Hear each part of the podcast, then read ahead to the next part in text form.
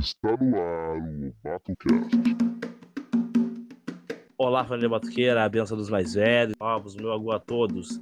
Sejam todos bem-vindos a mais um programa do BatoCast, o podcast da família Batuqueira.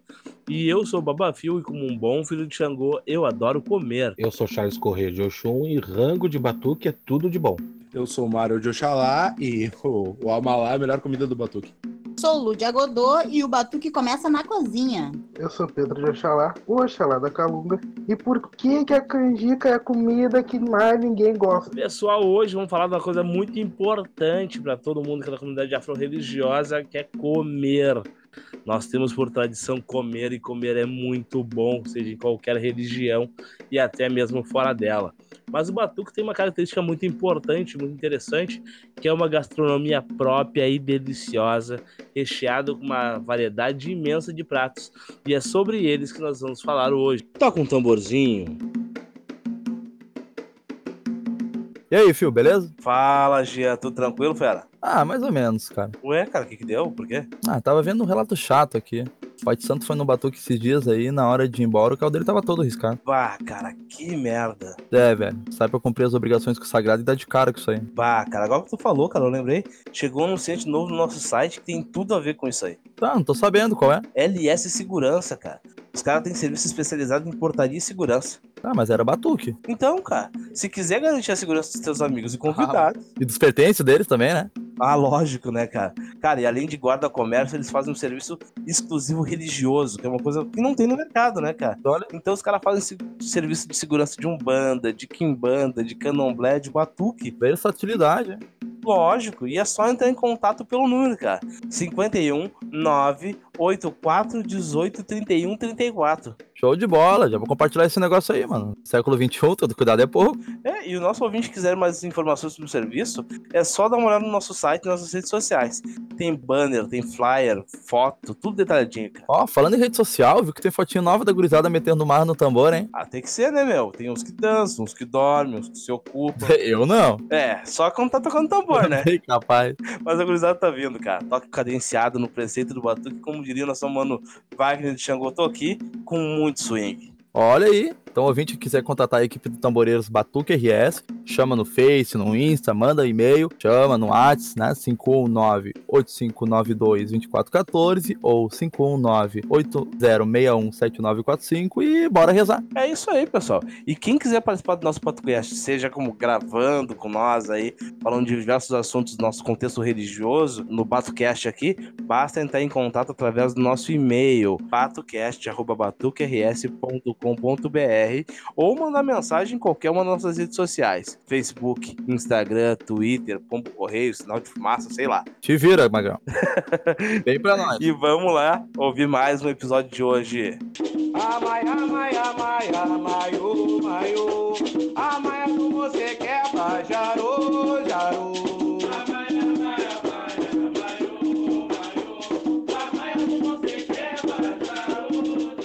Vamos começar com uma, uma coisa que é bem tradicional do Batuque: ah, galinha com farofa. Ah, galinha com farofa não pode faltar, né? Não, não pode, nem tanto a galinha quanto o cabrito, né? Quando há cortes de, de animais de quatro patas. Perfeito.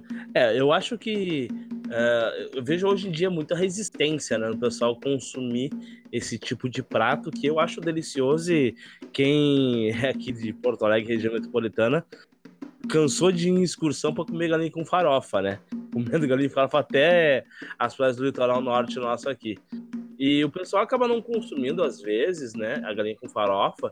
Eu acho que às vezes é problema no preparo, né? Que as pessoas não têm um, um traquejo maior de preparar a galinha caipira. É uma carne um pouco mais forte, é, mais musculosa, por causa que a ave geralmente é criada no pátio. E daí ele acaba ficando mais durinho, né? É, e outra, o, o frango que, que. O frango caipira, que a gente chama, né? Como é que eu vou te dizer? Ele parece que dá mais sustância. Então não precisa comer tanto que nem um, um frango que compra no, no açougue. Ah, não é cheio de hormônio, né, cara? Também, também tem essa. O bagulho é criado endógenos. A alimentação dele é diferenciada. né? Mas eu acho que é mais por causa do preparo.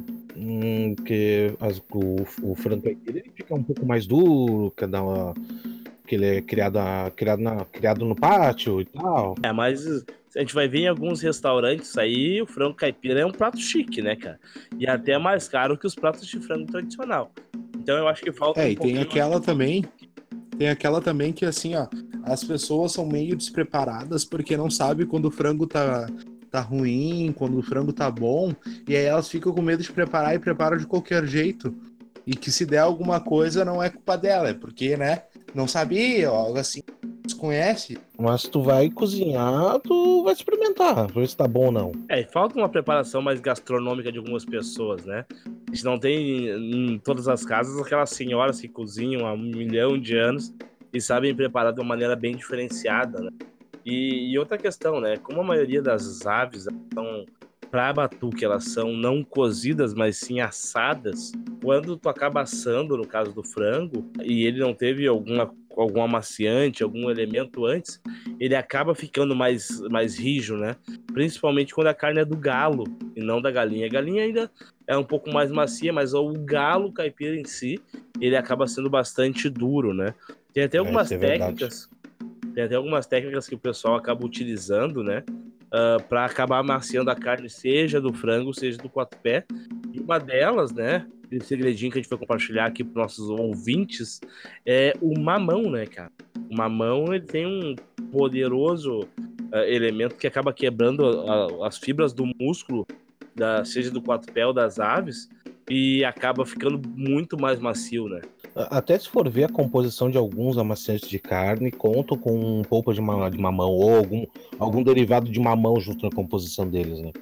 É, porque ele acaba quebrando a, a musculatura, né? não fica tão rijo, né? Uma outra opção que o pessoal tem para poder fazer isso aí é dar uma pré-cozida antes de assar, né? Dar aquela fervura nele e depois botar para assar. Que também não precisa nem ser na pressão, pode ser no panelão normal, né? Dar aquela fervura e depois assa ele já vai estar muito mais macio para ser consumido depois e aquela boa e velha farofa bem temperada, né? Assim, com a salsinha, pimentãozinho, alguma coisa do gênero assim. Salsa, Aí orégano. também- Bem refogada, com bastante tomate e cebola. Aí fica bom. Vinagre e limão também são muito usados. Assim como existe Com algumas, algumas casas que não levam como tradição poder usar o vinagre e o limão. Ah, também pode ser usado o leite Boa, no lugar, Uhum. que ele é um ótimo amaciante também. E perfeito. o sabor fica sem igual. Sim, tem gente que usa leite também pra tirar aquele gosto de terra que o uh, para fazer bife de fígado, né? Ah, também tem isso, né? Ah, um- Tem isso. uma outra questão que a gente pode falar, cara, eu comi uma vez, cara, que uma ex-irmã de Santo minha fez, que eu achei maravilhoso. Que ela assou o frango já enfarofado. Entendeu? Ela ah, deu aquela empanada no frango. E, Não é com, com maionese e farofa? Exatamente, cara. Ah, Cara, não fala isso. Cara. Chega até me dar água na boca agora de me lembrar. O maravilhoso, Que sonho, hein? cara. Assim, ó, e aquela farinha crocante, grudada no. Assim, ó, é indescritível. Muito Fica bom. meio que milanesa, né? Aham, tá muito bom. Aquilo ali sim. Aí, aí falou a minha língua. Então, com dois litros de gordura também, né, gente? Porque a gente sabe que com a farofinha assim assada fica bem gordinho. Ah, Ah, na minha casa, ah, na minha casa de santo, o pessoal empana o quatro pé. Antes de assar? Sim, eles fazem, eles empanam o quatro pé. Ah, E assim, ó, gente, fica taura demais. Nossa, Ah, Fica velho. demais de bom. Não peguei, não tive o prazer ainda de ver assim, só vi só com E, frango. e sai, olha só, eu vou dizer pra vocês, sai praticamente que todo, todo. Segredos compartilhados. Ó, Tem que passar essa receita é. aí, vamos botar lá no nosso site lá. Receita do 4 pé empanado, hein? Por Lu, boa. Opa, com Lu Boa. de Xangô. Calma, dele. Fazer um, fazer um quadro Não, gastronômico. não, não, eu vou procurar o nome da pessoa. Vou procurar o nome da pessoa. É, não, tem que ser um xangozinho, né? Pelo amor de Deus. Esse pessoal que gosta de comer, né? E, ó, e por coincidência, hoje nós temos só integrantes dos orixás que nem comem, né? Oxalá, Xangô, Oxum. É só a galerinha. só faltou manjar Ah, daí né? deu, daí é. Daí quebra Só um pouquinho. galerinha da. Pois então, e vocês viram um meme que fala a respeito de o fi- a cara do filho de Xangô quando o amalá tá mal feito? Bah. Que lavagem é essa, cara? bah, um amalá mal feito não tem. Ah, a gente vai chegar no amalá. É desossar o quatro pé, né? Ah, sim. Sim, sim, sim. Acaba A, a gente, aqui ainda a gente assa com, com os ossos mesmo, né? E antes de servir, a gente, des- a gente desossa pra servir, né? É, aqui a gente ainda assa com osso, serve com osso, tudo normal. Mas eu já vi em alguns batuques que tive a oportunidade de tocar, ah, do pessoal já servir totalmente desossado e ficou bem claro que ele foi assado já sem o osso. Cara, assim, ó, o sabor tava espetacular, pode deixar de molho, né, fazer aquele negócio de um dia pro outro, ah, pra deixar o tempero penetrar mesmo na carne e, e tirar toda aquela aquele sabor mais de cabrito característico, né? Fica com um sabor muito gostoso, né? Ah, eu tenho um amigo meu que quando eu fui num batuque esse ano, ele pegou um sabão em barra, passou em toda a carne e lavou a carne. Nossa. Todinha a carne do quatro pé. É, aqui a gente lava, mas não com sabão em barra. É, ele lavou com sabão em barra. É, também, é dizer, a gente lava aqui, a gente lava bem lavado pra tirar a pega, pra não ficar pelo na carne e tal. E, e se dá uma boa temperada com limão, com vinagre, com às vezes com, com shoyu, tempero completo, orégano e tal. É, eu particularmente bem. não recomendo o uso do sabão, né? Por causa que tem soda e coisa e tal. Não acho interessante. É, ele fez assim porque, porque foi na hora, foi no ato, foi bem rápido, entendeu? E aí ele pegou o sabão em barra e disse pra mim, olha, é, é tirar o excesso, tirar o excesso do sangue, depois só lavar bem que a carne vai estar bem macia. é, mas tem soda, né, cara? Ainda assim não recomendo. É, eu também achei isso. Não, E não. vocês são coreadores aqui? Algum Eu- de vocês? Eu sou. Não, não, não sou. Eu quero aprender. Até temos um serviço aí no. Temos um serviço no Batuque RS aí que a gente coreia por, pra fora. Pessoal precisando de coreador, é só entrar em contato com a rede Batuque RS que a gente tá aí disponível para executar esse serviço aí com primazia na casa de quem precisar. Ô, Glória. Ah, já vou contratar o filé. Tive que fazer o jabá, né? Então, então, deixa eu fazer uma pergunta pra vocês. Vocês já ouviram falar a respeito das catingas do cabrito? Sim, com certeza. Sim, sim, sim. Uhum. Mas, ah, tá. mas no cabrito é é bem difícil de conseguir atingir, né? Elas, né? Por causa que elas ficam bem próximos do couro ali. Então a tendência é que ela saia junto com o couro. Né? É difícil conseguir ela atingir ele externamente. Ele é um animal que tem bastante facilidade de tirar a catinga, né? E ele é aparente, por causa que ela é tipo uma bolinha que fica entre o couro e a, e a pele que separa, né? Mas ele é, ele é bem fácil de identificar e bem fácil de tirar, né? Mas, e ela assim mesmo, né? Só se o cara assar a carne com, com ela. Ah, porque, e, e a pessoa acabar consumindo, comendo aquela parte ali. Caso contrário, não, não afeta o sabor, tipo, o fel da galinha que se estourar dentro da galinha, por exemplo, ele pode prejudicar a carne como um todo, que ele se espalha. Sim. Sim, mas olha só, eu já tive a, o, eu já tive, nós já tivemos o desprazer de encontrar algum, algum que ela fez uma grande diferença, claro, porque de certa forma, né, se de repente tu perfura ou tu cortou pela metade, ela fica meio que aberta e aí fica bem complicado. Então, assim, ah, isso é bem interessante da gente falar, porque tem muita gente que, que, que vai fazer o, o coreamento e não, e não, não Nem tem. sabe que existe, né? Muitas vezes. Não, não faz a mínima ideia de que existe e os locais, né? Ah, onde, onde ficam. Sim, sim, sim. Isso é, é bem importante, né? Infelizmente, isso não tem como fazer um vídeo ensinando. É muito da prática que se tem, né? Passado de família para família, de. de ah, geralmente são homens que coreiam, então naquele momento lá sagrado de corear, de depenar e coisa e tal, que acabam se passando essas práticas.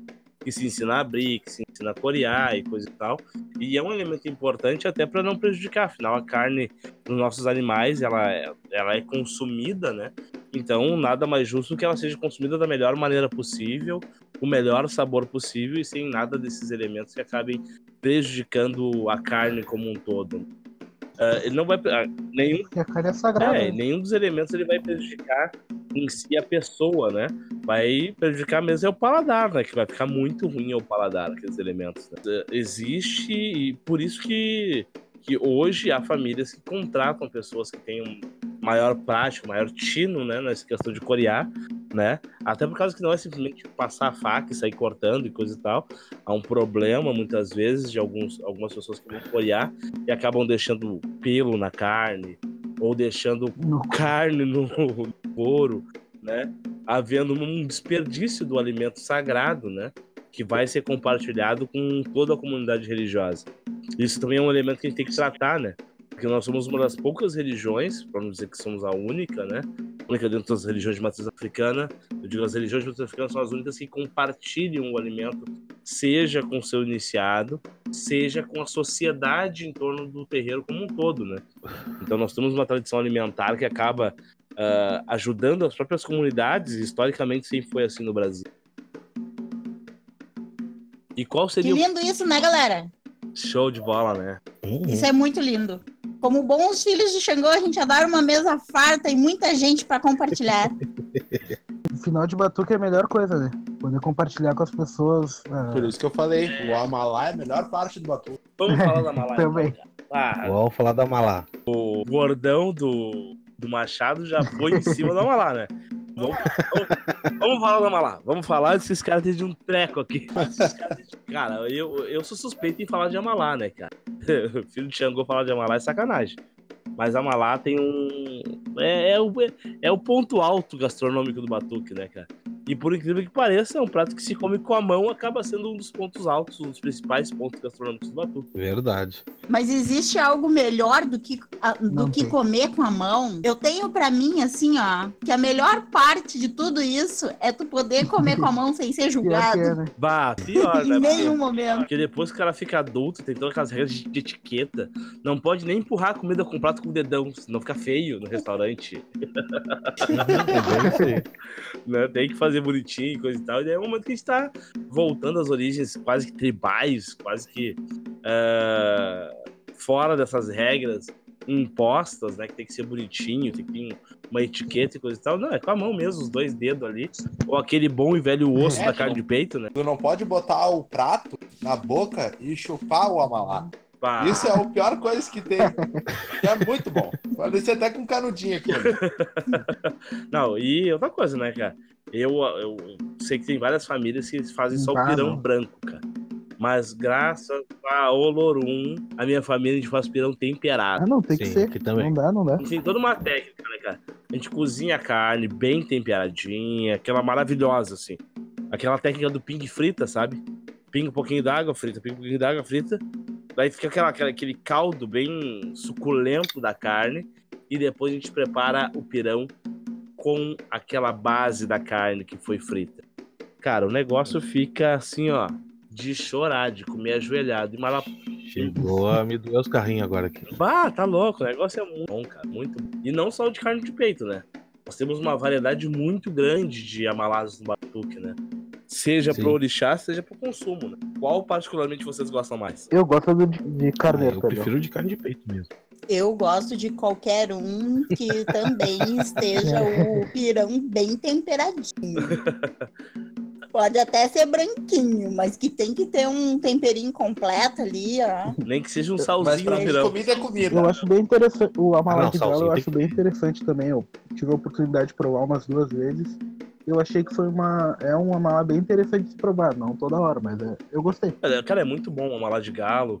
O problema é que a carne de peito, ou do peito do frango, que geralmente o pessoal acaba usando, Sim, sim. ele é uma carne um pouco mais ressecada, né? É. Então, se ele não tiver bem caldulento, ele acaba ficando seco e prejudicando o palato, todo o sabor que ele pode oferecer, né? Pior que é. Então, é, desfiar a galinha. Eu, eu- quando eu vou fazer a mala de galo, o que, que eu gosto de fazer?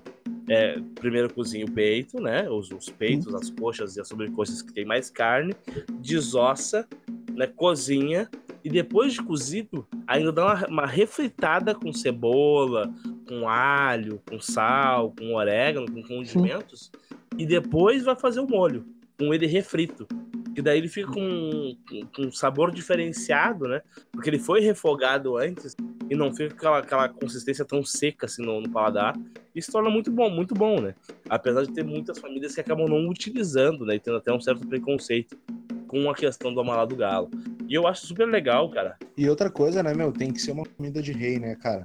Porque tu vai, tu vai pro batuque, tu vai reverenciar os orixás, tu vai reverenciar reis, reis e rainhas dentro do orixá, dentro do, do Urumalé. E tem que ser, né, meu? Tem que ser um, um bem, bem bonitinho, tem que ser com um cara de peito bem cozido, né? Eu que como gosto de comer bastante, né? Então, Eu, eu ainda vou te dizer, cara, eu, mas isso é predileção pessoal, né? Eu prefiro a carne de peito em cubo, né? Como se fosse xadrez, do que ela desfiada.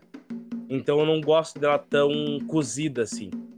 Né? Eu gosto dela mais ao dente, né? Claro que bem cozida, mas cortada de forma xadrez em relação à desfiada. Mas isso é predileção pessoal minha. Né? Eu, eu gosto de pegar os cubinhos e coisa e tal. E o osso, né, cara? Eu gosto de tomar lá que tenha o osso também. E não somente a Ah, carne. o osso é obrigatório, né? É, até por causa que é a tua pá, né? A tua colher do, do, do Amalá é o osso, né? Sem o osso. Assim como o pirão do barato também, né? Tem que ter aquele osso. Ah, tem que, tem, que- tem, que- tem que ter o osso da coxa né, pra te empurrar o pirão. Aí o, pi- o pirãozinho Claro. tem que estar bem firmezinho, né? Ah, a consistência do pirão é outra coisa, né? É que às vezes a gente Bah. pega uns amalá e parece sopa, né? Quando bota o molho em cima. É uma lá pra quem não tem. Aí o prato vai pra boca. Não tô nem aí. ah, vai! Tô nem aí. Dá. Cara, eu não sei o que, que é pior, se é o pirão desandado ou o pirão cru. Pirão cru. Ah, Pirão cru. cru ainda não O tive pirão esse cru. desprazer, que eu nem quero. cara, eu acho que é o pirão cru, cara. Cara, não sei. né? Pirão cru tem que ter. Bah, dá uma dor de barriga ralada. Cara, eu, eu- eu ainda não consegui me decidir o que, que é pior. Se é o Eu- pirão desandado, pirão cru, parece pirão um, cru. sei lá, um mingau, ou, ou se é o pirão cru. Aquelas, aquelas, aquelas sabe aquelas bolinhas de branca que fica no, no pirão? Parece Que- bolinha de sagu. É isso aí, né? Porque tem que estar ele tem que estar consistente e translúcido. Um bom pirão tem que estar assim, né? E daí tem aquela questão de dosagem de água em relação à quantidade de farinha, né? E daí a técnica que a pessoa vai usar para bater o pirão é diferente. Tem gente que faz com água quente, tem gente que faz com água fria, tem gente que dilui antes do fogo, tem gente que só coloca na água fervendo, e aí a técnica para não embolar vem de cada um e sempre aquele negócio, né? Para nós, mexe sempre para um lado só, pensamentos, pensamentos nobres e olhar altivo, né? Porque senão, para embolar um pirão é um sonho. E sem conversar com ninguém, né? Ah, não. Conversou, desandou. Uhum. Aqui em casa, quem faz o, quem faz o pirão é quietinho, vai mexendo tranquilo ali, não fala com ninguém. Se te chamar, só se for o pai mesmo pra chamar, porque daí ele atende, se não, se for outro, você não atende. O pai já dá todas essas recomendações aqui em casa, né? É, na, na nossa casa é o mesmo, é a mesma forma. Mas assim, ó, gente, lá, pra, pra mim, assim, eu pelo menos, e grande, gr- a grande maioria do pessoal lá de casa, quando tá preparando uma comida de santo, geralmente ela se trata assim, só, só, só vai dar atenção se for a mãe de santo que tá chamando, e era isso. Se não, é compenetrado o tempo todo, ah, louvando ao santo e, como o Phil falou, pensamentos nobres e olhar no horizonte. É, olhar altivo e pensamentos nobres, frase, frase militar. Ainda falando em amalá, aqui a gente serve ainda o gamela, né? Um amalá de camarão, pessoal. Eu ainda não tive o prazer. Obrigado pelo convite, já tá indo. Vem no batuque aqui em casa que tu vai ter o prazer de comer, Charles. Vou, eu vou me panturrar. Pode fazer uns 3 quilos extra. Mas é aquele amalá na mão, na, de gamela pra mão, né? Sim, sim, sim. Sim, sim. Então, o Perdeu. pessoal que gosta de dar fuga do, do batuque lá pelo meio do batuque pra ir visitar 50 batuques numa noite, não consegue ter o prazer de degustar. Eu já vi a mala de camarão, mas aqui o pai faz é pra trabalho, né? Pra cheio de misericórdia pra Xangô, né? Pra mim, Ainda não, tá- não, tive, não tive o prazer de degustar esse aí. Ah, é uma maravilha, né, cara? Quem se azara sou eu por causa que eu lá do meu orixá, então. Quem tem que comprar o camarão Ah, que se não é barato sou eu. Tinha que conseguir alguém em Santa Catarina pra conseguir um camarãozinho bem. Precinho Aí camarada. era um sonho, né, cara? Aí era um sonho. Ia fazer com 50 camarão. A gente tinha que fazer o Bolsa Macumba valer a pena, né? Ah, com certeza, né, cara? Outra questão que eu não sei se vocês já comeram uma lá que substitui a folha da mostarda por Folha da caruru. mostarda por caruru. Uhum. A gente usa como misericórdia pra Xangô. Não. Não, não cheguei a ver esse ainda. E o caruru também é comestível, né? Faz da mesma maneira, né? Só que pouco se vê, até porque o caruru é difícil tu achar pra vender, né? Mas tem no mato. É assim, tem que dar no mato, tem que colher, tem que lavar, tem que ter todo um cuidado, né? Pra que o negócio fique Comestível. de se- É, aqui Então, mas é. tu vê em pequenos. pequenos. pequenos molhos, né? Um, par- um pouquinho de caruru aqui, um pouquinho de caruru ali. É bem difícil de achar uma boa quantidade pra poder fazer uma malá. É, eu, eu creio, né? Isso também totalmente conjectura minha. ah, que o amalá de caruru ele era o original e depois a mostarda foi acabando substituindo por causa da dificuldade de ter o caruru, né? Mas Tanto que nós temos alguns itãs que eh, utilizam a malá de mostarda, né? Principalmente em África. No culto de. de em África eu nunca vi, no cara. culto de Baru. É, em África, particularmente das originais, eu desconheço, cara. Até depois vamos, vamos caçar esses itãs aí, até mandar pro pessoal aí dar uma, dar uma olhada também, avaliar. Eu não conhecia mesmo. Até porque o amalá que se faz lá é um pouco diferente, né? É uma papa, né? Ou é, É. uma papa. Até o amalá do candomblé é diferente, né? Uhum. Então, nós muito pouco utilizamos, por exemplo, o quiabo, né, para consumo no Amalá, né? Então tem toda essa questão também, né? Pulando do Amalá, Canja, gente.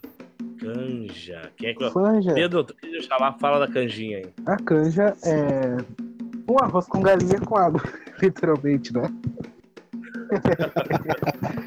Mas Não pode falar isso. É água saborizada. Arroz com galinha então- não pode. batuqueiro não pode comer arroz com galinha.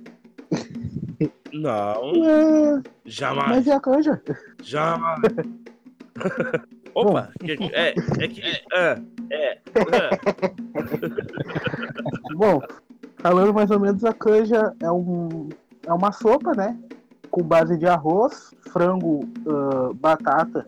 Em algumas casas vai a cenoura ou não. E tempero verde. E É, diversos temperos, né? Um pouquinho de orégano. Ovo. Ah, cada casa tem o seu jeito de fazer a canja, né? É, geralmente aqui a gente usa o ovo também. O ovo, vocês estão falando, é aquele que sai de dentro das galinhas da própria obrigação. Sim, exatamente. Mas Aquilo é uma Quando a galinha. Quando a galinha tem. Quando tem na galinha, né? Cara, a gente tem, a gente tem, a gente tem dado sorte aqui, cara. ah, de pegar sempre galinha. Muitas vezes não tá o ovo formado, mas já tá a gema formada, né? Então, aquela, todo aquele conjunto de ovos ali vão pra canja pra nós, né? A gente usa na canja. É, é, não, aqui a gente usa como inhala também. Não, pra nós ele vai pra canja e, e dá até uma encorpada, né? Na, na canja ali. E é bem bom. É, mas vamos ser sinceros, né, meu? Ah, canja, canja, cara. Canja parece, parece água saborizada, cara. Cara, Batatinha, depende. a esmagada, olha. Não, Não, Ah, é que depende. depende da canja. que Depende. Depende da canja, Aqui né? em casa o bicho pega, os nego. nego consome canja pra caramba. É que tem gente Olha, que faz a canja que se parece eu uma muito pasta. não me engano, a malá e canja não sobrou no último batom que a gente teve aqui em casa. E olha, É, fizeram que- horrores. É que como eu canja digo, tem que fazer com arroz japonês, cara. Não, não, não precisa, Mário. Na verdade, assim, é que assim, ó, canja, cara, é que o pessoal faz uma água, né? Bota um, pane- um panelão de 30 litros d'água, 40, 50 litros d'água e um quilo de arroz. Daí não vai rolar canja, pô. não tem Hum. como, Ah, não, aqui a canja fica bem grossinha. né? Tem que ser proporcional, né? Ficou bem grossinha. Tu vê, que tu não consiga ver o fundo do prato com a quantidade de condimento que vai ter a canja, né? Se tu viu a, a canja translúcida, já tem, algum, tem alguma coisa errada aí. Aqui a gente não faz a canja branca, a gente bota um, um pouquinho de molho de tomate ali, um coloralzinho pra dar aquela cor, né? Aquela encorpada também. Aqui a gente até faz a canja branca, né? Sem nada de que vai dar mudar o tom, né? Ele vai ficar aquele tom mais a- amarelinho, até por causa dos ovos que vai da gema, né? Sim. Mas a questão é a quantidade de condimentos, realmente, né? Então, tipo, botar um- uma quantidade de arroz referente à quantidade de água, botar a quantidade de galinha referente à quantidade de água, pra se ter uma, uma coisa com substância, senão vira realmente um caldo insonso, sem, sem nada, né? Então não é canja de hospital. né? E, Tá começando a canja- fome já. e o conflito. Principalmente bastante de inverno. ah, me diga uma coisa, canja vai ou não vai cenoura? Cara, eu acho que é muito de família pra família, na minha concepção, entendeu? Ah, se a família pode cenoura, vai cenoura. Se não pode cenoura, não, não vai cenoura. É, aqui se usa tranquilo, não tem problema nenhum. É, há um tempo atrás a gente fez um batuque aqui em casa, né? E servimos a canja, tudo. E teve um pessoal que. Ah não, vamos comer a canja, pegaram a canja no prato e viram que tinha cenoura na canja, assim, e devolveram os pratos. Ah não, a gente não come canja com cenoura. Todo mundo da família religiosa. Ah, deu uma vergonha, assim, que. É, na verdade, eu nunca ouvi falar de restrição à cenoura. Nós não colocamos, mas não temos restrição de comer uma canja com cenoura. Sim. Mas, por exemplo, nós não comemos canja com inhela, como a gente já Ah, sim. observou. Mas também é uma particularidade da nossa família. Nós- não, não, não consumimos, porque nós não consumimos as inhelas dos animais utilizados Sim, sim. né? E beleza, eu, eu não tenho problema para as pessoas chegar aqui em casa e falar, ah, não, como canja com, com batata. Aí Tá, beleza, só não comer. é o que tem, né? É o que tem. Sinto Opção. muito. A opção da pessoa. É o que a casa oferece, né, cara? Eu tenho um caso, um caso bah, super curioso, assim, né? Teve uma vez aqui que, que pediram uma canja sem orégano, por exemplo.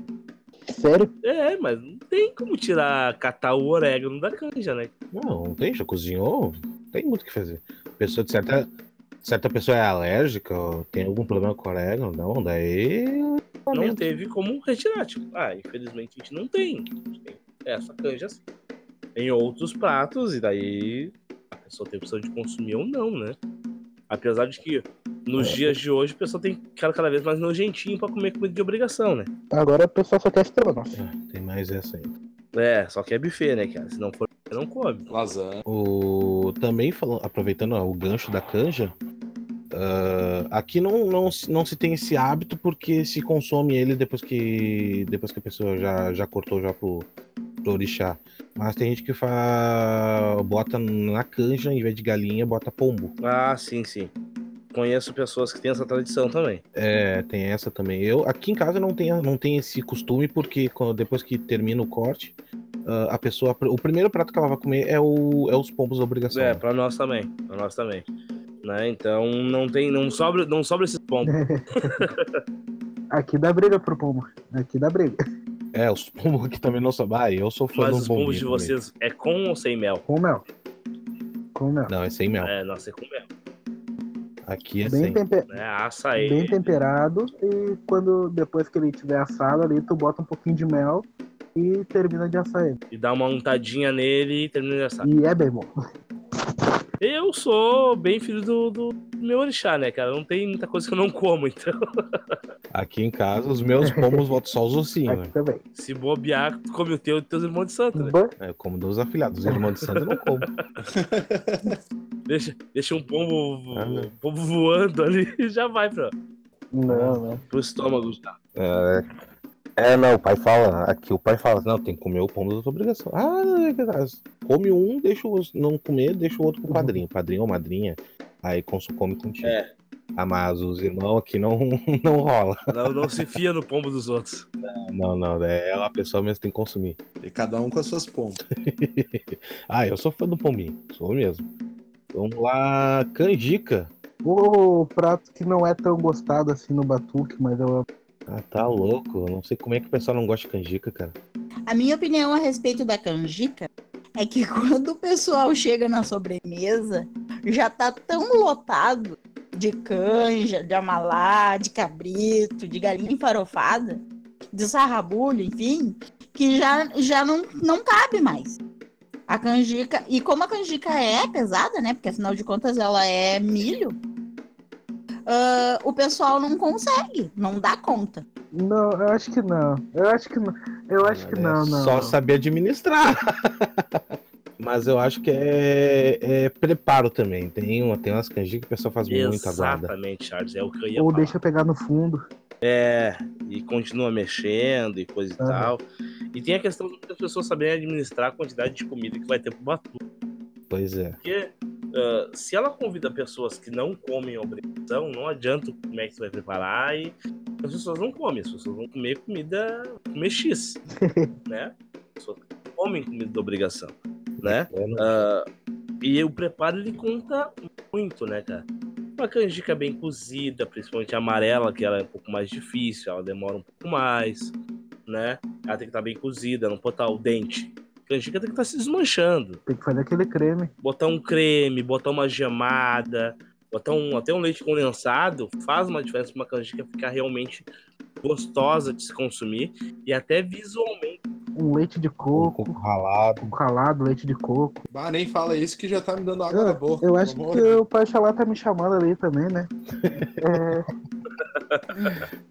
Né? Então, o preparo da canjica ele é sempre, sempre importante, né? Como qualquer comida, né? com certeza. Então, e outra coisa que as pessoas comem com os olhos, né?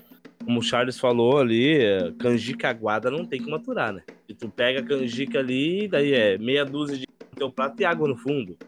Daí não tem como, né? Não, não, não é chamativa, né? Então ela, ela é uma sobre, ela acaba sendo sobremesa no batuque e ela tem que fazer essa função. Ela tem que estar com, com um nível de açúcar um pouquinho elevado para que a pessoa queira consumir mais, né? Ah, essas canjicas em sonsa aí que só bota na panela, cozinha, bota uma colher de açúcar, não tem como comer. É frente, é frente. É frente, é frente. É, pra frente ainda vá. Ah, a função também, tu bota uma canelinha em canela de pau, tu bota um cravinho pra dar um gostinho diferente nela também, né? Ah, Aí. pra dar uma incrementada no sabor, né, cara? Sim, sim. Bah, é outros 500. cara. Ah. Não, fica, fica diferenciada, Ah, cara. Fica Aqui, diferenciada. graças aos orixás, sempre, o pessoal sempre fez, ficou um bem cremosinha. E o pessoal levava. Que a gente fala, bota nos potinhos, né, com tampinha, biquinho, pro pessoal poder levar no. fazer os mercadinhos, né?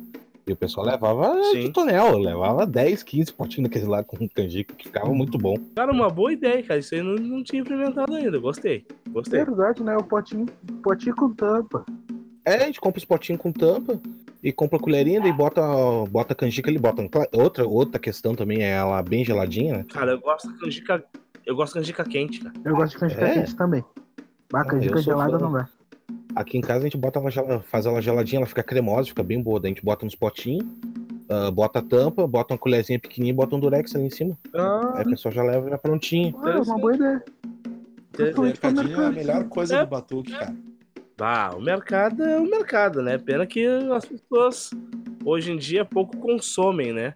Na verdade, cada vez mais difícil ver batuques que deem mercado também, né? Mas o mercado é o mercado. Quando chega em casa e vai tomar aquele café no final do batuque, Cara, na real, eu, eu sou um triste se eu não levo o mercado, cara. Eu me abalo, eu também. me abalo, me abalo. Qual eu filho de Xangô que não se abala se não tem nada pra comer quando chega em casa? Já fica até em depressão. Não, meu, assim, ó. Pá, eu sair sem mercado no batuque é, é me convidar pra ele não voltar, pô. sem, sem o mercado e sem o saquinho de doce, né, filho? Ah, não, não, não, peraí. peraí. Sendo, sendo filho de Bede, Aí tu tá, tá me sabotando, né? Passou uma canjica, qual que, que nós temos mais aí, Charles? Agora nós temos a carajé. Ah, Uou! Ô, glória, hein? O famoso acarajé. Essa é outra coisa que todo mundo fica na expectativa no batuque. Cara, eu adoro comer acarajé na casa dos outros, cara. é, é, eu, eu vou dizer a mesma melhor, né? coisa, sou da mesma opinião. Porque, É bom trabalho pra fazer. meu Deus do céu, cara. Vocês fazem. ah, Eu acho que ele tava conversando com a Lu esses dias. Ela falou que lá eles fazem um acarajé descascado, né? Pra, pra olhar. Né? Geralmente. geralmente Completamente. é, A gente geralmente faz aqui pra falar. É, descascado pra nós é pra Oxalá também. Ele dá um trabalhão do cão, cara. Trabalhão do cão. E o negócio não rende. Aham. Não rende. Não, não dá. Quanto Então mais- imagina lá em casa, que são 10 ou 20 quilos de feijão. Caraca. Meu Deus. Coragem. Quanto tempo Ah. de molho antes de tirar a casca? Uma semana antes? Tre- três dias. Três ou quatro dias de molho. E todas as filhas, todos os filhos de Ansan entram com uma bateia lotada de acarajé no batuque para a bênção da manhã Sã. Comem ali mesmo no- na, na roda e vou te dizer, não sobra nem para contar a história. Acredito. Ainda bem que eu não sou filho de Ansa. Porque Ah, mas é lindo se ver. Ah, e tem uns, uns acarajé que o pessoal faz que fica tão saboroso que, que me lembra até bolinho de arroz, cara. Ah, até assim, pra nós, até o acarajé de Ansa não tem muito problema. Porque o acarajé de Ansa a gente faz com casca. né? E parece que ele dá um volume maior e acaba se tornando mais fácil, né? O acarajé de Oxalá que a gente faz que é sem casca. E também poucas casas fazem, Pedro, né? A te dizer que a gente é, a gente é um ZT, sabe? Não, aqui pro, pro povo a gente faz a carajé de ançã. Mas pra obrigação a gente faz a carajé de Oxalá também. Aqui, A carajé de Oxalá é difícil a gente servir pro povo. é, aqui a gente já teve batuques que a gente serviu pro povo, cara. E foi um povo descascando feijão. E você, tá eh, vocês servem com mel? Não, acarajé de sem Oxalá? nada. Serve sem nada, né? Vocês já, com, já comeram carajé de Oxalá com mel? Não, nunca comi, cara. Não, Mano do céu, que coisa boa, mano. Assim, ó, Mas- a próxima vez, a próxima vez que tu fizer, come.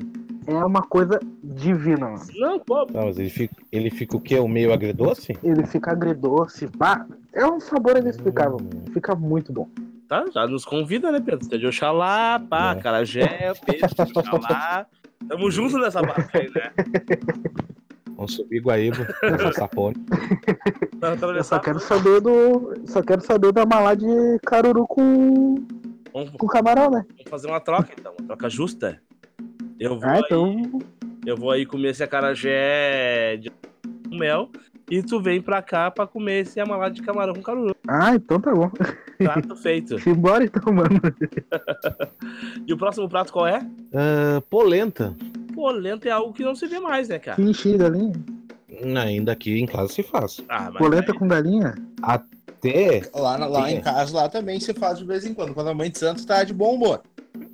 Não, aqui é sempre. Bom, a casa de Oxum, né? se fala aqui. Xinxim de Oxum. Ah, é, o, pai, o meu pai de Santa é da Oxum, né?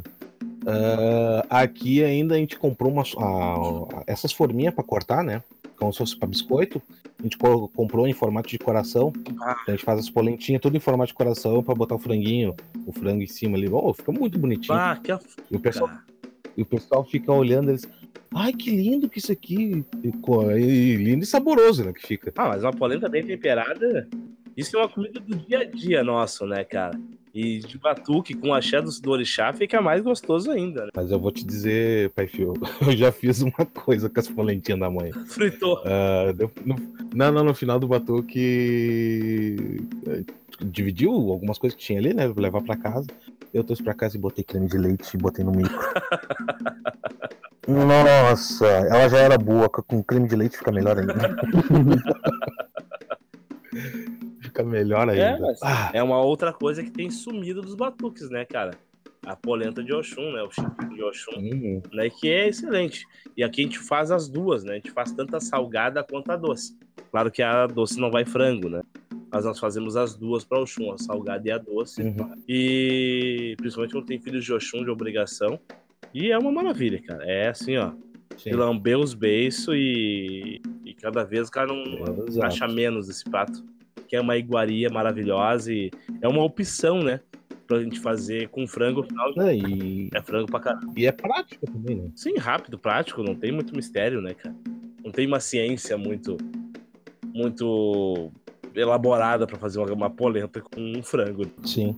Ué, mas tem gente que consegue errar ainda. Deixar aquela, aquela polenta embolada, desandada assim, meio desatenta. E eu já vi é. polenta com guisadinho. Oi, fica bem bom. No batuque? Oi? Sim, eu vi uma polenta, uma polentinha, Não cheguei a ver aí. temperinho verde e feita com um guisadinho por cima. Aí, né, não sou nem um pouco, né? Era guisado de cabreto? Não, né? Guisadinho de carne. Aí eu fui perguntar. É boi ralado mesmo. Aí fui perguntar, né? Eu também, eu sou a mulher dos porquês. A minha mãe de santo disse que eu mereço uma filha de santo igual a mim. Aí... eu sou uma bata do machá. Aí eu fui perguntar a respeito do, do, do, do fundamento da polenta com guisadinho. Aí eles disseram pra mim que era para o pai Ossanha. Interessante, cara. Eu não conheço também, nunca vi. E, A princípio eu ainda não vi. Desconhecia. Eu sabia da linguiça assada pra, sa- pra o sonho. Eu também. Ah, sim. Mas- Ah, sim, mas aqui vai na frente. A gente usa, na, a gente usa fazer ela frita Sim, e sim, bota mas na eu frente. sei né? de um pessoal que também usa, Mas servir, serve não. Né, pro povo também ela assadinha também. Por uma casa de ossanha, eu não, eu não acho injusto, não. Gostaria de estar, principalmente uma farofinha. Pois é, eu ia dizer isso aí, eu ia dizer isso aí agora. Imagina aquela linguicinha assada, aquela farofinha Mas, ah! do frango ou do quatro pé. Ah, Ah, um sarrabulho do lado. Ah, num corte pro Odé, hein? No meio do porquinho. Hum. Uh! E aquele copão de atã bem gelado. Meu Deus. Azar. Ô, só pro Lou- Lourão. Só o Louro Só o na causa. Mas o Atan tem que ser bem Falando feito nisso, também, né? O Atan é outra Tem que coisa. ter toda uma ciência. O Atan é uma ciência verdadeiramente. É, e, e a Tan tem uma variedade imensa também no batuque, né, cara? Ah, tem a Tan que vai. Ou, ou duas frutas, só de algum e ançã, só maçã e, e laranja. Tem a Tan que vai dos três orixás, ah, sendo o Xangô, banana, Yansan, maçã e algum laranja. Tem a Tan que vai a fruta de todos os orixás, né? Sendo quase que uma salada de frutas, só que mais caudulenta, né? Mais aguada. Ah, e outro fator que também diferencia é o líquido que vai compor o Atan, né? O Atan clássico ele era feito com água e xarope de groselha, para dar um tom vermelho ah, propício Delícia. de algum. Outras casas acabam usando suco de laranja, outras ainda o guaraná, né? Então há uma variedade de Atan, né? Nós usamos os três. Aqui em casa usa groselha. Aqui a gente usa suco de laranja, xarope de groselha e guaraná também. E fica bem bom. Os três, Os três fica juntos? bem bom. Azar, hein? Viu? Caraca. Interessante, ó. Interessante. Ó, já me despertou curiosidade também. Já me deu sede. já, já deixou salivando aqui. Ô, Pedro, convida a gente pro próximo Batuque, pelo amor de Deus. 2020, 2021, Batuque do Rodeio, o pessoal, ó. Ô, ô, Charles, já temos aí, ó. O Acarajé de Oxalá e mais esse Atan aí já. Ó. Um Vamos montar essa Já lista aí, vou tia. comentar a lista. Vamos pro próximo prato? Vamos lá, qual o próximo? É, batata doce frita. Ah, batatinha da Oiá, velho. Que maravilha, cara. Aqui em casa a gente faz como se- quase como se fosse batatinha Ruffles Que Chips. delícia. pra fritar. Chips, isso. fica bem bom. Bah, daí ela... Ah, Não, se ela ficar bem fininha, ela não fica molengona, ela fica ainda. Ela não. preserva uma Ela fica crocância. E tempera, tempera? Hum? Nós não temperamos, né? Não, só um salzinho. Sim, é. Entendeu? E bem ralinho, assim, né? Mas, cara, pra mim não precisa nem temperar, cara. Ela tem um sabor próprio dela, assim. Uhum. Parece que depois que tu fritou a primeira leva, a segunda leva, que já tá com, com as enzimas da, da batata ali que saem no óleo. Fica melhor ainda. Da segunda leva em diante, o bagulho só, só melhora. Só melhora. Verdade. Maravilhoso. Claro, bem coadinho, sem aquele excesso de óleo, aquele papel toalha pra absorver bem aquele, aquele óleo que acaba ficando, mas é uma maravilha, né? E que também Sim. quase não se vê. E é um prato que não dá trabalho, né? Ah, é o mais fácil de fazer, né? Sim, e outra que é, e é prático. Sim, é só cortar batata. Eu fiquei pensando nessa, nessa chips feita no fogão a lenha. Nossa, cara, ia ficar algo fora não. do comum. Eu duvido sobrar uma. No, no fogão a lenha. No fogão a lenha eu já experimentei milho. Milho de colhido direto do pé, bota no espetinho ali de ferro e tu só dá uma assadinha no, no, no fogão a lenha. Olha só, assim, eu nunca comi milho. Falecido vô fazia pra mim pro meu irmão quando já era pequeno. Falando em milho, um outro prato que sumiu foi o axoxô, né? É, a xoxô, é, pra servir aqui em casa a gente não faz, só alguns trabalhos a específicos. gente usa, a gente É, usa aqui como frente. Mas pra servir pro povo a gente não faz mesmo. É, porque o pessoal não consome, né? Uhum. O pessoal tem preconceito com milho de galinha, né? Imagina consumir. Sim, mas imagina canjica amarela, já não, alguns já não comem. É, né? exatamente. Se tu trouxer lá do México, eles vão comer. Verdade. Ah, Cara, lá no México tem uns que eu fiquei apaixonada quando eu vi. Ele é assadinho assim, ó. E tem é, a- a- uma consistência, assim, fora do comum. Parece uma. Um, parece a batatinha, assim, a chip. interessante. Qual seria o próximo prato, Charles? No próximo, arroz de leite. Ah, Esse é meio polêmico, né? Daí invocou a chamada, né? Ah, Invocou. Arroz de leite. A grande questão do arroz de leite é que nós temos uma tradição, uma família inteira que não consome, ou boa parte dela não consome, né? Porque acaba utilizando o prato para servir os ancestrais, né? Nossos famosos legumes. E daí a- a- essa famí- essas famílias, né, que geralmente é da tradição de cabinda, eles acabam não consumindo esse prato. Mas aqui em casa, graças, não tem essa restrição. Pode comer à vontade. Cara, eu particularmente devo ter um aquisilo que pode falar que eu não consigo comer arroz de leite. Não, Capaz. não desce, não me, me me passo mal. Já te falei que tu é cabineiro, não. É?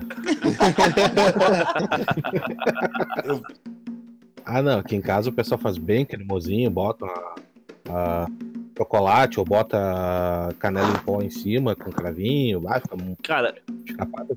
eu Não. chego a salivar quando eu vejo um, mas não desce, cara. Não consigo comer. E a gente serve aqui pro povo e como frente pro Lá pai em casa, né? Pra lá em casa, lá, quando eu era pequeno, a minha irmã ama arroz de leite, certo? E a minha mãe fazia uma panelada grandona, como, era, como nós éramos quatro. E a minha, minha mãe fazia uma panelada grandona. E eu era o único filho que eu sentava na mesa para comer arroz de leite, mas eu não conseguia comer. Agora eu descobri qual é o motivo. Tem quizila? Não, eu sou, ca... eu sou cabindeiro, meu. Ah, já era, já nasceu. Desde pequeno. É, o Xalaca Mineiro ainda. Não Claro. pensa daí.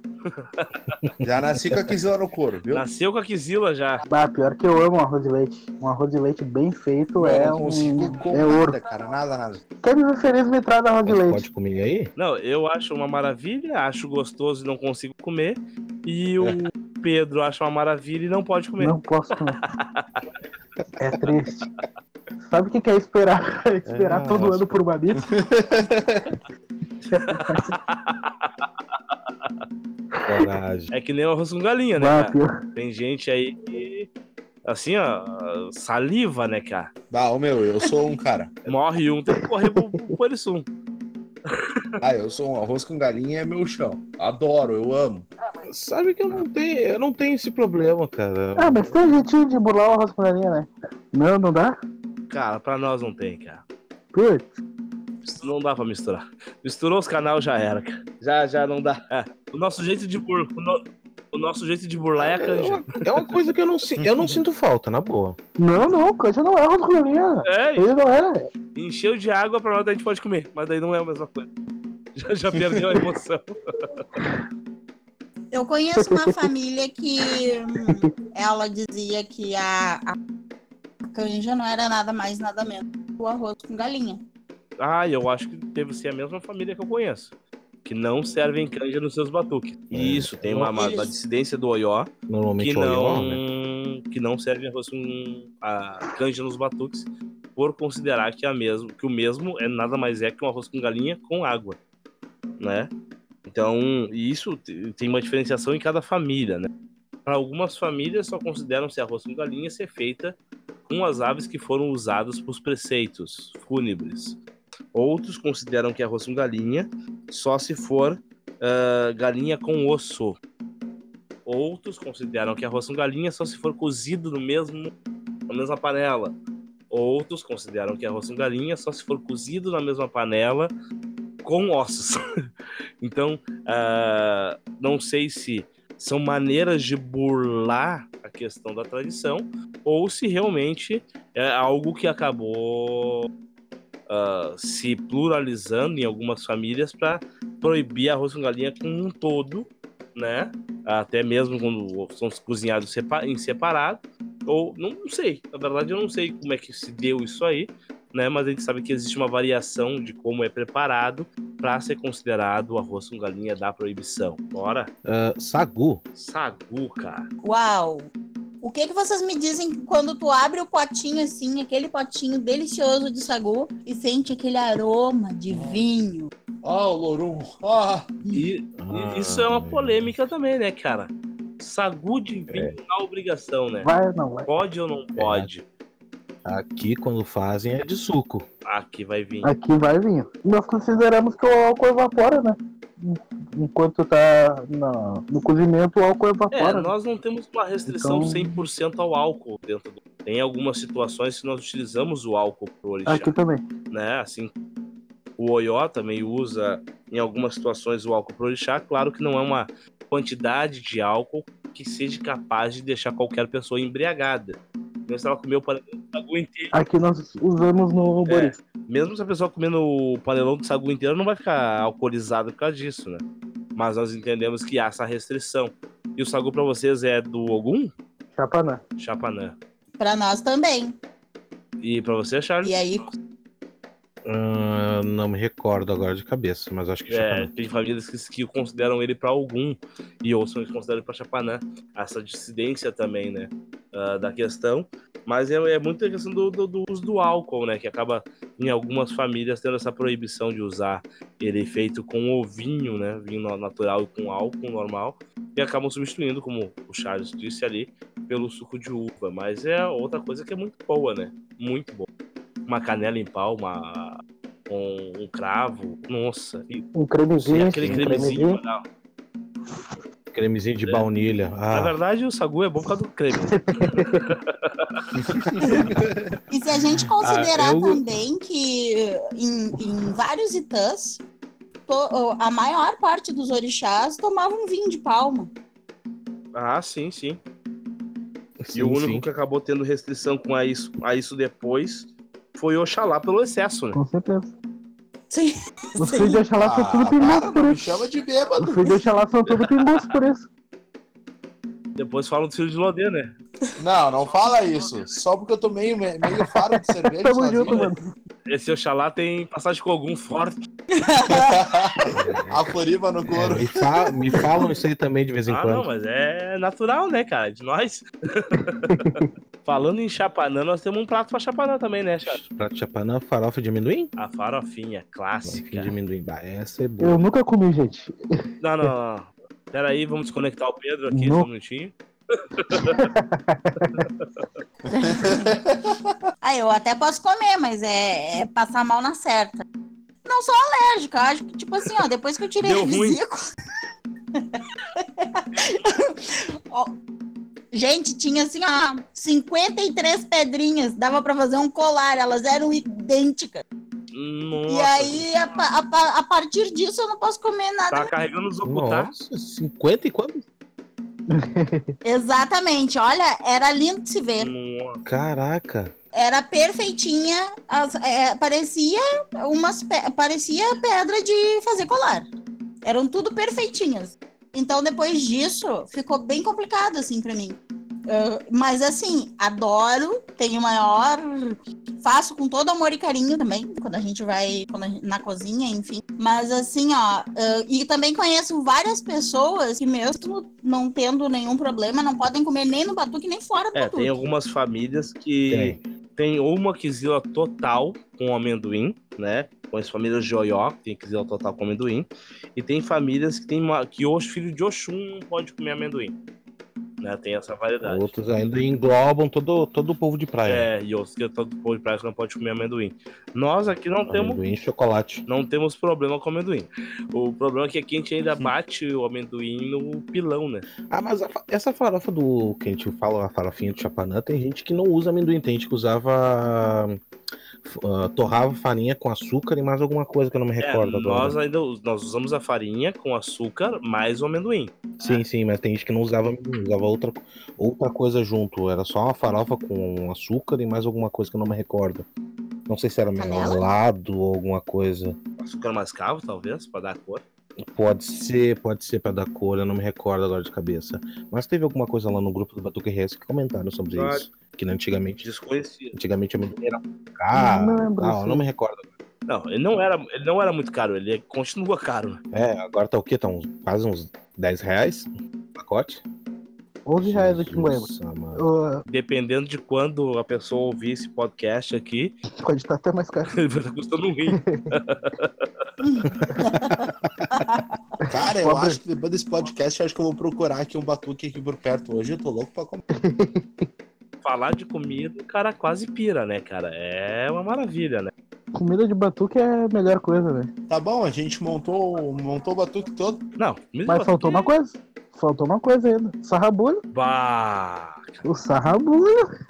Pá, não, pode, faltar, nenhum batuque. a sarrabulha é, é perfeito, cara. Ah, Assim, ó, eu não consigo compreender como é que alguém não gosta. Eu também não. Vai, então me dá uma receita boa de sarrabulho aí, porque olha, Lu, tem receita. eu não tive Não sorte. tem receita, mano. A sábado agora eu fui num batuque, um amigo nosso aí, tava maravilhoso o sarrabulho. E olha que eu não sou fã. Cara, o sarrabulho, o segredo do sarrabulho. É, beleza, tirou do café, lavou bem os, os miúdos, né? Ah, picar ele bem pequenininho, dar uma, cozi, uma cozida nele sem tempero, né? ah, e depois refogar ele com cebola, com alho, com orégano e coisa e tal, bem picadinho, bem moidinho. Depois que deu aquela Bastante tempero verde. ah, bast- eu não sou muito de tempero verde, né? Mas pô, aceito, aceito, né? refogou, refogou bem ele. ah, é escorrer aquele caldo que fica, não deixar com o caldo, porque tem gente que não Eu acho que é aí que o pessoal é, rateia. porque o- tem gente que não gosta do fígado, por exemplo. E daí o fígado ele é o que vai dar o, vai dar o maior sabor do sarrabulho. Ele acaba contaminando tudo do, do.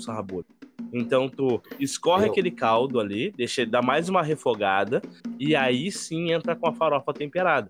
Mas aí faz a farofa temperada, re- retira do recipiente e tempera, torra a farofa, refoga ela e des- eh, com os condimentos que a pessoa costuma usar e depois mistura os, do- mistura os dois. Ele vai ficar um sarrabulho mais sequinho, não tão úmido e com menos sabor de fígado para as pessoas que não gostam do fígado, Exatamente isso aí. Exatamente. Eu não sou fã entendeu? de E, fígado. e o fígado acaba sumindo nos outros, nos outros condimentos, no coração e coisa e tal, que ele acaba passando desapercebido, né? Claro que se pegar só um pedacinho de fígado em si, ele vai ter um sabor de fígado. Mas no, no conjunto da obra, ah, ele acaba misturando os, os sabores e o negócio fica maravilhoso. Pra comer com a mão ali, o pessoal geralmente coloca ou num prato ou num alguidar ali.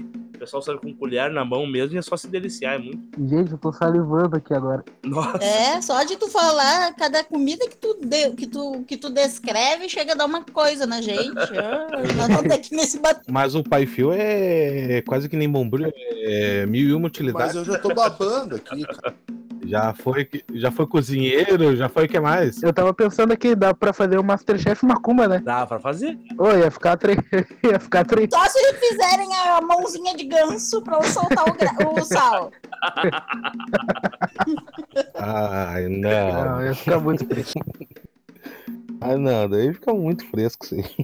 Quem faz o melhor a desafio o pirão. Bah... Mas, ah, essa eu aceito. Acharia legal, cara. Acharia legal fazer em vídeo, até pra ah, resgatar um pouco, né, dessa memória ancestral que acaba se perdendo ao longo do tempo, com talvez as pessoas mais velhas se indo e não passando todo esse conhecimento da prática culinária e coisa e tal.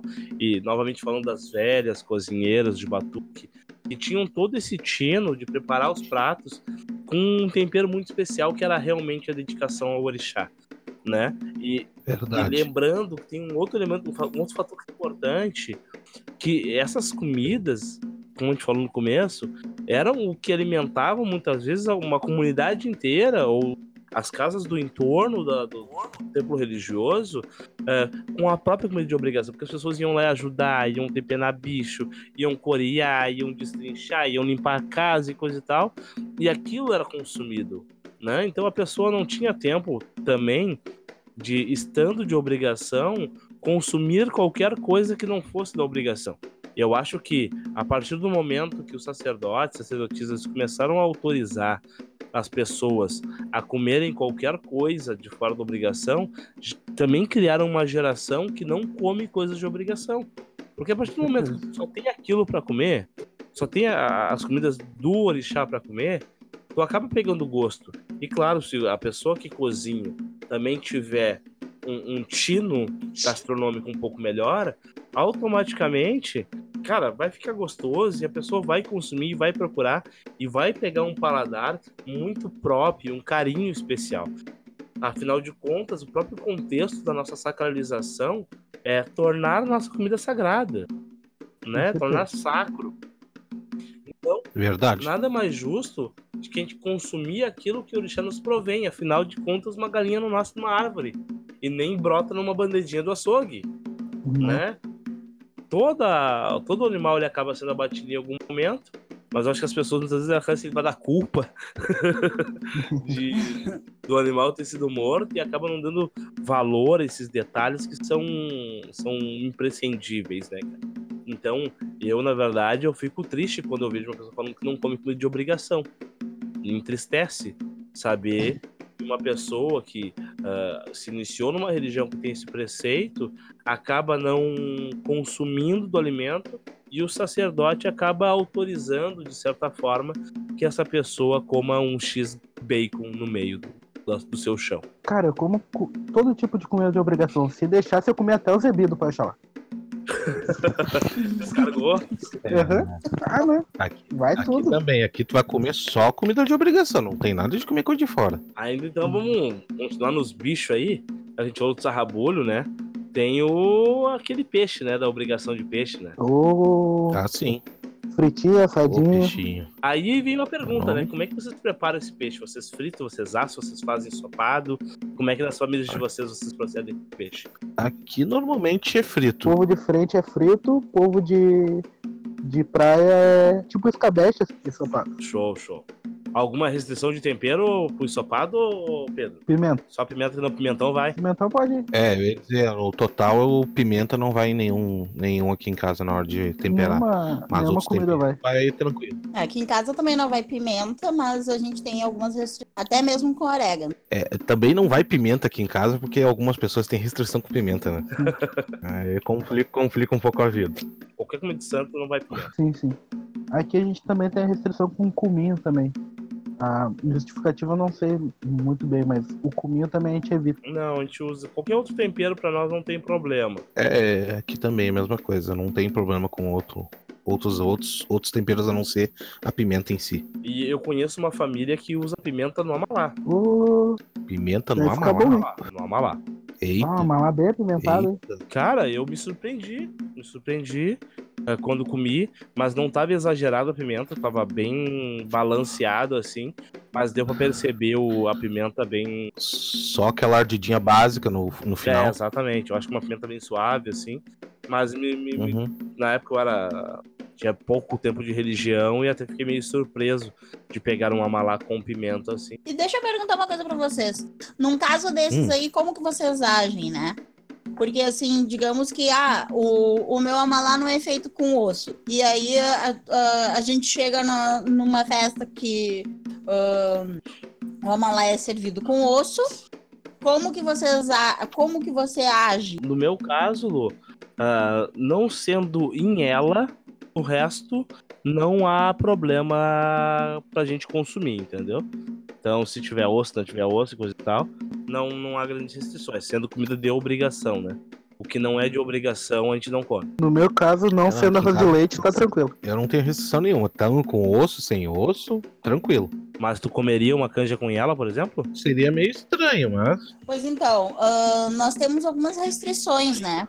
Então, então eu, eu, por exemplo, o que, que eu faço? Eu procuro dar uma olhada antes para não ter que, que, que para não fazer, porque assim, ó, se eu pegar alguma coisa que tenha restrição para mim, eu eu não vou entregar o prato. Eu, eu não vou fazer, sabe? Eu peço eu peço licença, peço a bênção do, do orixá, do meu orixá e ó, pai, segurar a onda junto, porque eu acho assim que as pessoas, ah, assim, às vezes eu me sinto meio mal porque a pessoa fez com todo amor e carinho, tá tudo bem feitinho, tá tudo bem direitinho. Aí é uma restrição que às vezes a gente não sabe nem por que, por que, que é a restrição, entende? Por isso que eu gosto de ser a mulher, por, por isso que eu sou a mulher dos porquês. Eu gosto de tudo bem esclarecido. Eu, na verdade, a única coisa que eu pergunto, né? é, Eu vou a poucos batuques, geralmente de amigos ou conhecidos. Então eu já tenho uma liberdade de perguntar pra quem me convidou se tem ela. Ah, faz a maladinha ela, faz a, can- a canja de ela. Se a pessoa disser que não, como tranquilo, não, não preciso me preocupar com mais nada, né? Ah, mas eu já pergunto antes pra evitar essa situação, entendeu? Disco, Exato. pra, pra ficar uma coisa meio chata. É uma complicação pra ti, né, pai Fio? A a questão das inhalas, né? É, Porque um X-coração, por exemplo, já não pode comer, né? não, não Ah, como. Imagina, cara. Picadão com coração, não posso comer. Ah, coragem. bah, aquele churrasquinho, Meu Deus. aquele churrasquinho com coração, moe- moela. Não, não. Aqui a gente não come nenhuma em ela, só em ela de animais quadrúpedes, né? Sim, sim. Aqui em casa se faz, claro, fora, fora do, do rito, né, religioso. Aqui em casa se faz de vez em quando o coração como se a gente foi, como fazia o frango que a gente comentou antes, ele com, com maionese e farinha. Ô, Ele fica meio milanesa no coisa. Ah, descer, me convida. tem noção. Ó o pobre, ó. Só quer que convide. Quero mercado ainda, hein? Eu já Não, comi não. coração de boi assim, cara. Ah, coração, Coração de de boi é bom. boi. Opa, Bah, eu adoro coração de boi, cara. O problema é que ele é gordo Coração pra de caramba, boi. né? É, Se legal. igual a gente, Ah, mas cara. não tem, é só, só limpar direito. Igual o pessoal do podcast hoje. Pessoal, ainda no salgado nós temos aquele porquinho do Paiodé, né? Ah, ah, Bem Ah, assadinho. inclusive eu tenho uma pra contar pra vocês. pena que às vezes o porquinho é pequeno, né? Ah, isso é o problema, cara. Ou às vezes leva o inteiro. Ah, pois é. Às vezes não sobra. que não é pra qualquer porco, né? É, a gente não costuma cortar o porco muito, muito pequeno, aquele leitãozinho recém-desmamado. A gente não pega, a gente pega um porquinho mais, mais graudinho, assim, de. Não é um porco gigante, não se possa levantar e que seja perigoso até. Mas tem que ser um bichinho mais graudinho, mais, mais fortinho pra ter uma carninha, né? Deixa eu fazer uma pergunta pra vocês. O porco na casa Hum. de vocês, ele é coreado ou ele é raspado? É pelado, cara. Sim, nada melhor que um porco pururu. Ele é pelado, mas daí. É raspado. Mas aí depende do da forma que tu vai assar, né? Porque se for assar na churrasqueira, ele pelado, ele é mais difícil de assar, tem, tem mais uma técnica, né? Senão ele acaba queimando por fora e não assando por dentro. Se for assar na churrasqueira, a gente tira o, o couro, né? E daí faz o couro pro pessoal comer da casa mesmo, já. Como se fosse fritinho, assim, né? Os torresmos. Ah, Torresminho. que blasfêmia. Ô, coisa boa. Ah, eu peguei uma vez um torresmo em Caxias que. Pá. Olha, acho que eu nunca mais na vida vou comer um torresmo tão bom que nem aquela. Ah, bem temperadinho, Uhum. Não é que nem os do Mercadão Público aqui de Porto Alegre, que é esse torresmo seco. duro, feito dentro de pau. Mas torresmo Ah, vai de qualquer ele- jeito. Não, não, não, não, não. Mas aqui do Mercadão não tem como comer. Agora pega esse de Caxias que eu peguei lá. Mas. Ah, é, E ainda fui num botequinho bem meia boca. É só os cachaceiros que ficavam lá bebendo. a gente pegou eu, um outro amigo nosso, eu fui dar uma mão pra ele lá em Caxias fazer uma mudança. A gente pegou, nossa, eu, gente- eu quase morrendo dentro do carro comendo aquele troço. Ah, é muito bom, cara, é muito bom. Eu até fui tocar num batuque há algum tempo aí, e o pessoal colocou na mesa o porco inteiro assado, cara. Meu Deus do céu. Era só pegar. Sair, chegar, na, chegar na mesa, ah, pegar e tirar uma lasca e sair degustando. Bem temperado. Tava. Já tô vendo já os negros aí com um pernil já, do, a pata do bicho ali já degladiando. Cara, e porco é uma carne que eu, eu, eu, eu particularmente gosto de comer gelada, eu gosto de comer fria, né? Eu não Uhum. tenho restrição. Tem, eu- tem gente que não gosta de comer carnes frias, né? Mas o porco é uma carne que eu como fria tranquilamente. Gelada ela fica bem Sim. gostosa também. E vocês já ouviram falar em casas que assam a cabeça, a inhela do porco, o pessoal consumir? Não, não vi ainda isso. Nunca vi. Tem isso também. Né, no Batuque também tem isso em algumas famílias, onde assa a, a- cabeça, né? E depois no final do Batuque, na, na mesa tradicional que se faz, um orixá de, de- geralmente de mato, primeiramente odeia o Otim, vai lasqueando e dando, de- dando de comer pro pessoal. Mas daí o porco é sacralizado por último, né? É o último animal que é feito ou no dia antes ou no mesmo dia, e a cabeça é assada inteira pro pessoal consumir. Né? É um fundamento que o pessoal tem entendimento que aquilo que é de Odé traz a fartura alimentícia, né?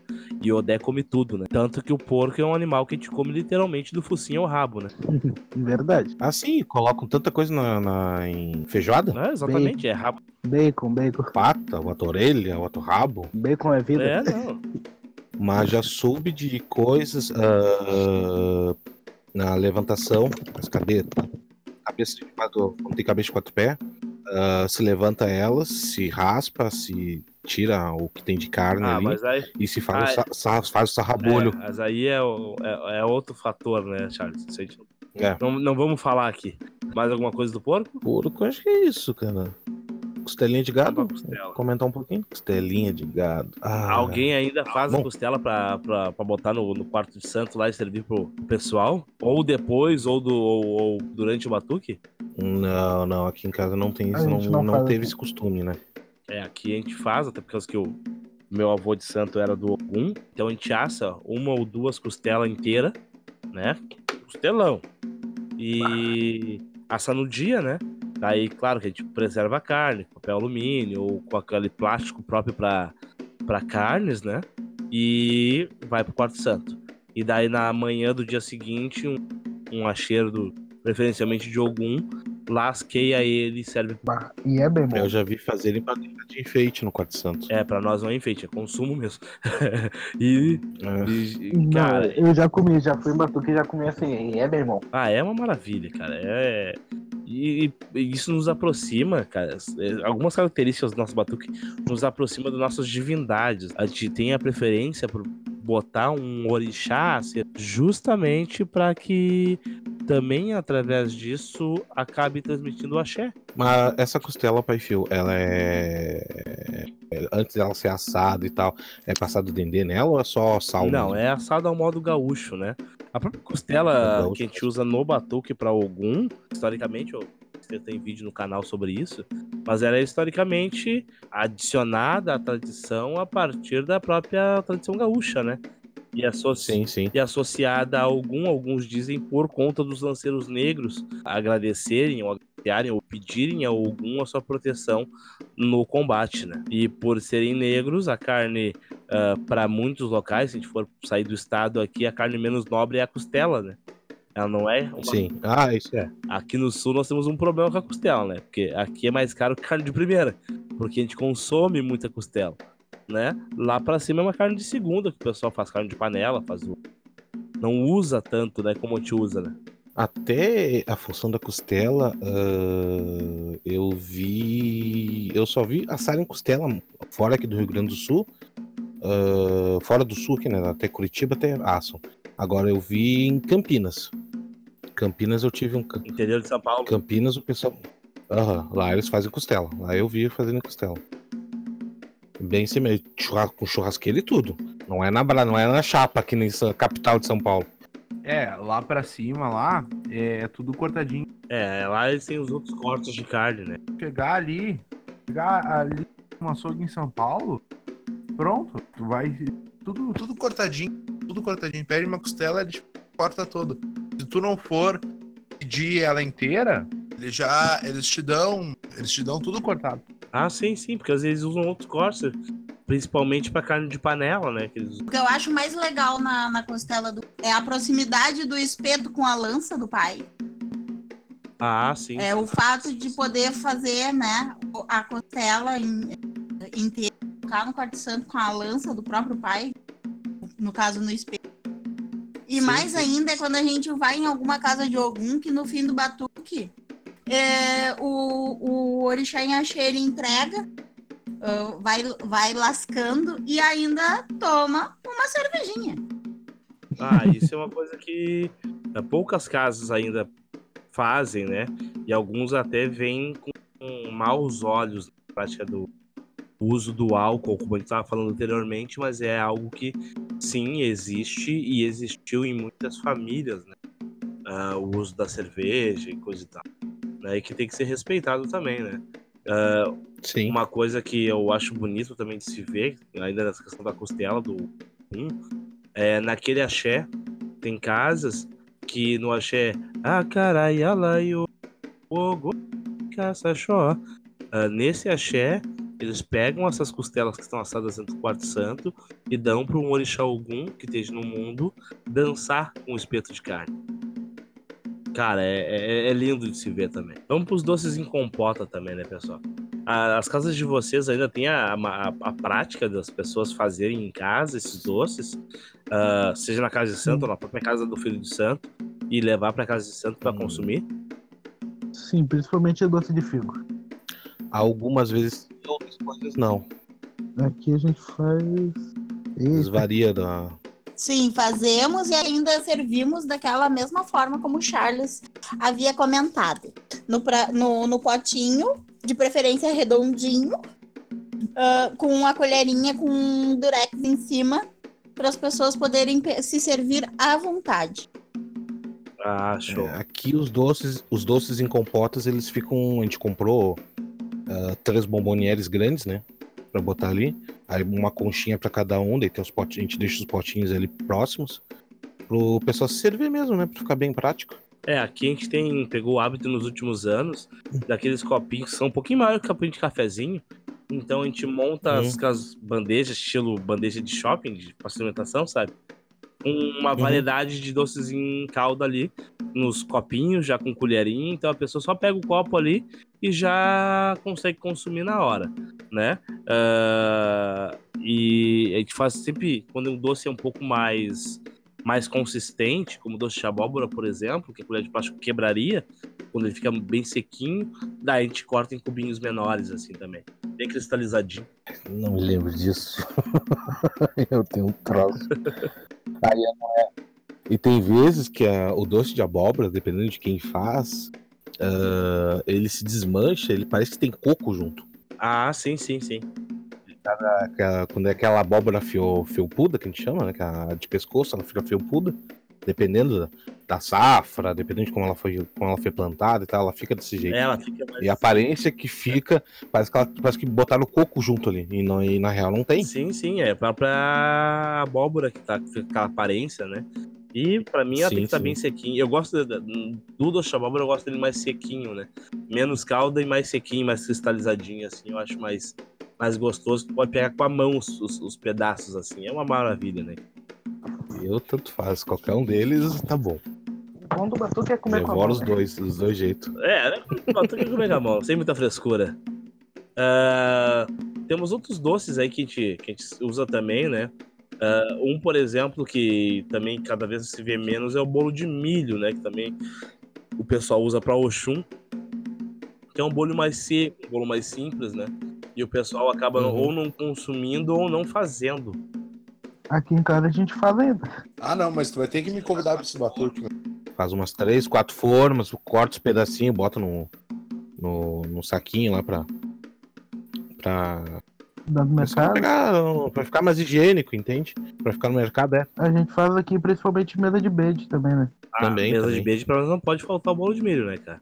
Pois então, e nós lá, lá em casa a gente faz, além do bolo de milho, ainda o pão de ló. Uh, Ah, o pão de ló. De ló para nós tem um fundamento imenso ah, dentro da mesa de bede, inclusive, O pão de ló pra vocês, vocês usam pra Oxum, pra Imanjá ou pra Oxalá? para eu chalar. Ah, show de bola, show de bola. E a gente levanta, a gente levanta qualquer um pão de ló. Eita. Ei! Faz a função É, vai, olha assim, ó, é sensacional, gente. É sensacional, é muito lindo mesmo. É, e esses fundamentos vão se perdendo ao, ao longo do tempo, né? As pessoas têm nojinho, né? As pessoas acham que tá muito seco, que não tá bem, não é. Ah, tem, tem muita coisa diversificada, né?